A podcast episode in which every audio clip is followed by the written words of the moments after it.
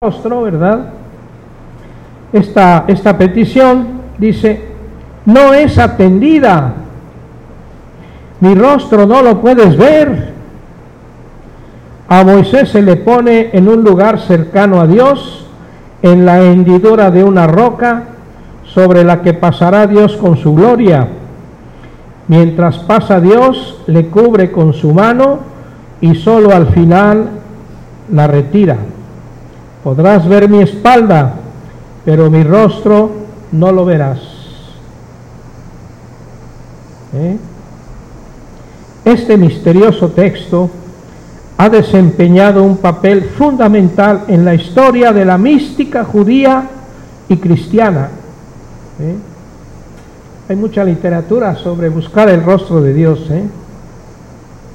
A partir de él se intentó establecer hasta qué punto puede llegar el contacto con Dios en esta vida y dónde se sitúan los límites de la visión mística. Todos hemos escuchado esa expresión que viene precisamente de la Sagrada Escritura. Nadie puede ver a Dios y seguir viviendo. ¿Verdad? Esto no es de este mundo. Dios, es Dios trasciende este mundo. Tienes que dejar este mundo para poder ver cara a cara la gloria de Dios, ¿no? En la cuestión que nos ocupa, queda claro que el acceso inmediato de Moisés a Dios, que le convierte en el gran mediador de la revelación, en el mediador de la alianza, tiene sus límites. No puede ver el rostro de Dios aunque se le permite entrar en la nube de su cercanía y hablar con él como con un amigo. La nube es al mismo tiempo un velo que no le permite ver. Es signo de la presencia de Dios, es una teofanía, pero al mismo tiempo no le permite ver el rostro. Es interesante. Así, la promesa de un profeta como yo lleva en sí una expectativa mayor todavía, no explícita. Al último profeta, al nuevo Moisés, se le otorgará el don que se niega al primero, ver real e inmediatamente el rostro de Dios, y por ello poder hablar basándose en que lo ve plenamente y no sólo después de haberlo visto de espaldas este hecho se relaciona de por sí con la expectativa de que el nuevo Moisés será el mediador de una alianza superior a la que Moisés podía traer del Sinaí. La carta a los hebreos toma muchos, muchas eh, reflexiones de todos estos textos del Antiguo Testamento, ¿no? En este contexto, hay que leer el final del prólogo del Evangelio, del Evangelio de San Juan. A Dios nadie lo ha visto jamás. El Hijo único que está en el seno del Padre es quien lo ha dado a conocer. En Jesús se cumple la promesa del nuevo profeta en él se ha hecho plenamente realidad lo que en Moisés era solo imperfecto. Él vive entre ante el rostro de Dios no solo como amigo, sino como hijo. Vive en la más íntima unidad con el Padre. Solo partiendo de esta afirmación se puede entender verdaderamente la figura de Jesús tal como se nos muestra en el Nuevo Testamento. En ella se fundamenta todo lo que se nos dice sobre las palabras, las obras, los sufrimientos y la gloria de Jesús. Si se prescinde de este auténtico baricentro, no se percibe lo específico de la figura de Jesús que se hace entonces contradictoria y en última instancia incomprensible. Por eso la profesión de fe de Pedro es, es tan fundamental, ¿no? No solamente eres el el, dice el Mesías que había de venir, sino dice es el Hijo de Dios. ¿Eh? Es, es fundamental. El Hijo de Dios. Porque lo demás ya lo habían percibido. Pues es Juan el Bautista o Elías o algún otro profeta, ¿verdad? Pero lo que dice Pedro es el Mesías, el Hijo de Dios que había de venir. Da en el clavo, como se dice. Y por eso, por eso Jesús le dice, bienaventurado eres tú, Simón, hijo de Juan, ¿verdad?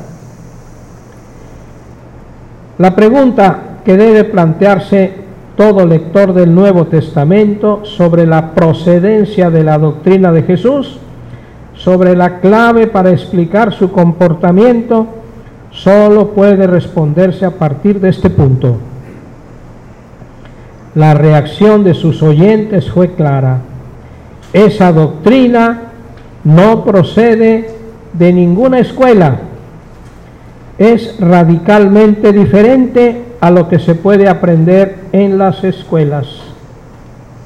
No se trata de una explicación según el método interpretativo transmitido. Es diferente. Es una explicación con autoridad. Y lo reconocía todo el mundo. Este se habla con autoridad, ¿eh? aunque no sabía explicar de qué autoridad se está hablando realmente, ¿no? Al reflexionar sobre las palabras de Jesús, tendremos que volver sobre este diagnóstico de sus oyentes y profundizar más en su significado. La doctrina de Jesús no procede de enseñanzas humanas, sean del tipo que sean, sino del contacto inmediato con el Padre, del diálogo cara a cara de la visión de aquel que descansa en el seno del Padre. Es la palabra del Hijo. Sin este fundamento interior sería una temeridad. Así la consideraron los eruditos de los tiempos de Jesús, precisamente porque no quisieron aceptar este fundamento interior, el ver y conocer cara a cara. Nada menos lo condenaron a muerte porque se decía hijo de Dios. Nada menos. La razón precisamente de su condena a muerte, la razón religiosa, porque sabemos que ante Pilato eso no contaba. Allá ustedes arréglense. Que tienen que dar una razón política para que haga algo. Para entender a Jesús resultan fundamentales las repetidas indicaciones de que se trataba de que se retiraba al monte y allí oraba noches enteras a solas con el Padre. Estas breves anotaciones descorren un poco el velo del misterio. Nos permiten asomarnos a la existencia filial de Jesús, entrever el origen último de sus acciones de sus enseñanzas y de su sufrimiento. Este orar de Jesús es la conversación del Hijo con el Padre, en la que están implicadas la conciencia y la voluntad humanas, el alma humana de Jesús, de forma que la oración del hombre puede llegar a ser una participación en la comunión del Hijo con el Padre y es todo el tema de la oración cristiana, realmente, ¿verdad? La famosa tesis de Adolf von Harnack, según la cual el anuncio de Jesús sería un anuncio del Padre, del que el Hijo no formaría parte, y por tanto la cristología no pertenecería al anuncio de Jesús, es una tesis que se desmiente por sí sola. Jesús puede hablar del Padre como lo hace solo porque es el Hijo y está en comunión filial con Él. La dimensión cristológica, esto es el misterio del Hijo como revelador del Padre, la cristología está presente en todas las palabras y obras de Jesús. aquí resalta otro punto importante. Hemos dicho que la comunión de Jesús con el Padre comprende el alma humana de Jesús en el acto de la oración. Quien ve a Jesús ve al Padre. De este modo, el discípulo que camina con Jesús se verá implicado con Él en la comunión con Dios. Y esto es lo que realmente salva, el trascender los límites del ser humano, algo para lo cual está ya predispuesto desde la creación como esperanza y posibilidad por su semejanza con Dios. Fíjense hasta dónde trae todo este tema del Génesis a su imagen y semejanza. Claro, por eso puede entrar en contacto con Dios, porque ha sido creado con inteligencia, con eh, voluntad, ¿verdad? Con un alma espiritual capaz de entrar en sintonía con Dios.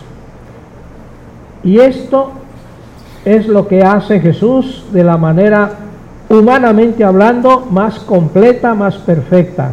Y divinamente, hombre, pues por ser el Hijo, ¿verdad? Ve cara a cara a su Padre, lo ve cara a cara. ¿Eh?